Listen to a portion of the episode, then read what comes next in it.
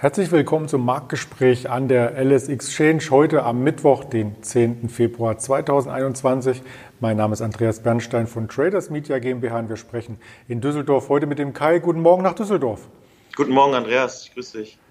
Der DAX hat ja gestern ähm, die 14.000 Mal zwischenzeitlich von unten gesehen gehabt, zum Xetra-Schluss verteidigt gehabt und das Ganze sieht so ein bisschen nach einem Test aus, dieser Marke, oder?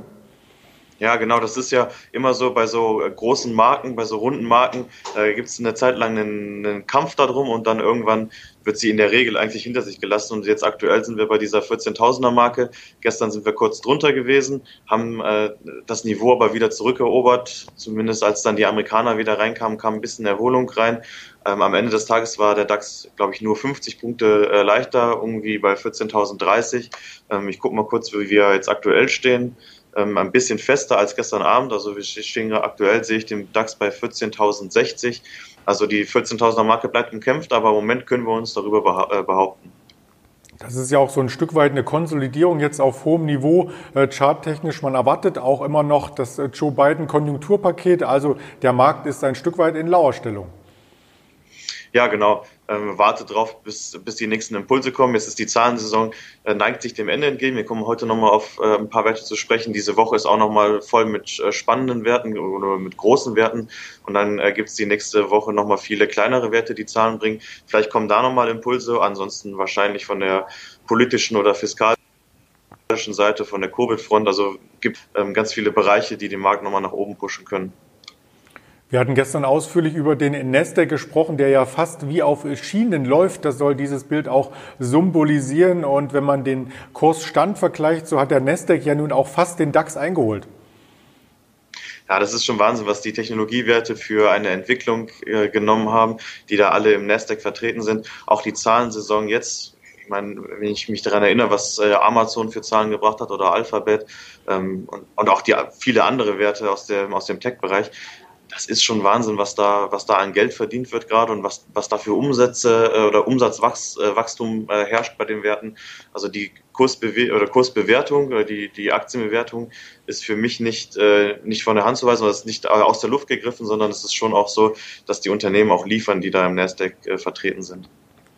Und gerade was den Nasdaq insgesamt angeht, so fragen sich natürlich viele Anleger, warum er steigt und steigt. Und da hatte gestern Daniel Saurenz die Antwort parat, weil es zu einer Rotation kommt. Also Werte, die in den letzten Monaten eher mäßig gelaufen sind, wie zum Beispiel eine Nvidia, die kriegen jetzt nochmal einen Drive nach oben und helfen dann dem Index insgesamt weiter sein Momentum beizubehalten. Ein Wert, den möchten wir hier gerne herauskehren, das ist die Cisco Systems. Die ist noch gar nicht auf einen neuen Allzeithoch. Eigentlich ungewöhnlich für Technologiewert, oder? Ja, genau. Cisco äh, Systems ist, also wir haben heute zwei Technologiewerte äh, äh, mit im Gepäck. Der eine ist Cisco, der andere ist Twitter, da kommen wir gleich drauf. Ähm, Cisco ist äh, natürlich auch eine Technologiewert, aber eher einer aus der, aus der alten Garde. Ähm, sie haben seit ewigen Zeiten zu kämpfen äh, gehabt. Sie haben, äh, die Aktie ist dieses Jahr bisher eigentlich sehr, sehr gut gelaufen. Also sie haben so ein paar Probleme erkannt und auch äh, reagiert und umgestellt. Und Cisco ähm, ist, glaube ich, dieses Jahr irgendwie 13 Prozent im Plus ungefähr. Die haben gestern Zahlen gebracht, die Zahlen waren auch ähm, in Ordnung, also die waren äh, sogar eigentlich gut, die waren über den Erwartungen, sowohl beim äh, Gewinn pro Aktie als auch beim Umsatz. Allerdings war der Ausblick aufs zweite oder aufs nächste Quartal, das äh, gemeldete war jetzt das zweite, also der Ausblick aufs dritte Quartal bei Cisco war so ein bisschen, äh, ein bisschen ernüchternd. Hat der Vorstand gesagt, dass sie äh, erstmal mit einem Umsatzrückgang rechnen. Liegt halt daran, dass viele, ähm, viele im Homeoffice sind, auch viele Kunden im Homeoffice sind und deswegen Projekte erstmal verschoben werden auf, äh, auf einen späteren Zeitpunkt und daher ähm, es erstmal zu Umsatzrückgängen kommt bei, äh, bei Cisco. Ähm, die Aktie ist gestern nachbörslich 6% leichter gewesen. Ähm, was, was man hier noch sagen kann, Cisco ist ein Wert, der sehr, sehr beliebt ist bei unserer, äh, bei unserer Kundschaft, also bei vielen Privatkunden. Ähm, zahlen halt eine hohe Dividendenrendite. Das könnte vielleicht ein, ein Treiber sein, warum so viele da einen Blick drauf haben. Ähm, mal abzuwarten oder bleibt abzuwarten, wie sie sich behaupten können. Äh, ich glaube, das Umfeld für Cisco wird nicht äh, weniger äh, sportlich werden. Ähm, von daher bleibt es spannend. Ja, Cisco, du hast es angedeutet, ist einer der Technologiewerte, die auch wirklich Dividende zahlen. Das ging 2011 los bei Cisco Systems mit 6 äh, ähm, Cent, also US-Dollar Cent, und aktuell sind es 36 US-Dollar Cent, also eine stattliche Steigerung um rund 500 Prozent. Und die Dividende, die gibt es jedes Quartal, also kann man diese 36 Cent auch mal vier nehmen und dafür ist es doch äh, sehr, sehr spannend. Den zweiten Wert, den du jetzt schon gespoilert, schon verraten hast, das ist äh, Twitter und seit Donald Trump nicht mehr bei Twitter ist, dachte man erst, da fehlen einfach die Feeds, aber Twitter geht es gut, richtig?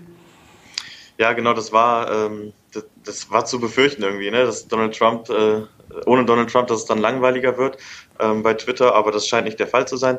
Man muss äh, dazu sagen, Twitter, auch die haben gestern Zahlen gebracht und äh, Twitter ist eigentlich ein äh, Konzern, der bei Zahlen regelmäßig enttäuscht.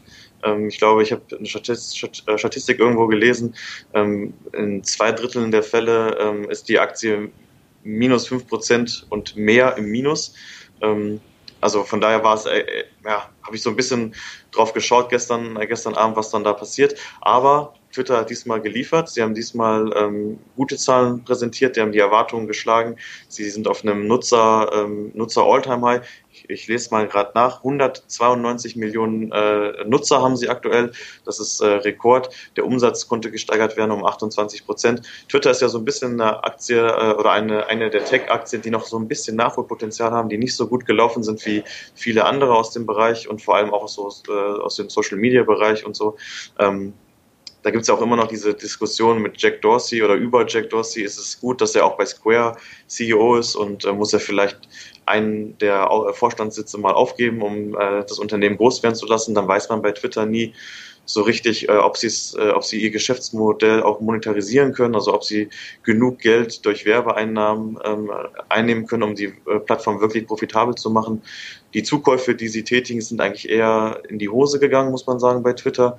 Ähm, aber gut, jetzt die Zahlen gestern waren gut. Ähm, der Ausblick aufs nächste Quartal ist auch äh, erfreulich gewesen. Ähm, beides äh, über den Erwartungen. Die Aktie ist gestern 6% fester und eher mal freundlich zu sehen.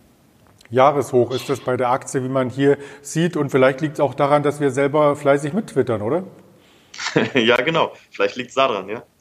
Ja, wo findet man uns? Also die LS Exchange hat hier mittlerweile schon über 3000 Tweets abgesetzt und die 4000 äh, Follower-Marke überschritten. Und das ist nicht so ganz einfach zu finden, denn es ist noch der äh, Stammname quasi, der seit vielen Jahren hier quasi für das Stammhaus steht. Lang und schwarz ausgeschrieben. Groß- und Kleinbuchstaben braucht man hier nicht, aber dann findet man die LS Exchange und auch die täglichen Berichte und tägliche Insights, unter anderem auch von diesem Gespräch. In diesem Sinne ganz lieben Dank an dich, Kai, und einen erfreulichen Handel nach Düsseldorf.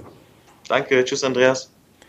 Und wer Lust hat, neben Twitter uns auch auf anderen Kanälen zu folgen, dem sei noch einmal diese Übersicht hier eingeblendet. Da gibt es noch das Instagram, da gibt es noch Facebook, YouTube sowieso und die Hörvarianten Spotify, Deezer und Apple Podcast. In diesem Sinne bleiben Sie umfassend informiert, nicht eingeschneit und vor allem gesund. Ihr Andreas Bernstein von Traders Media GmbH zusammen mit der Alice Exchange.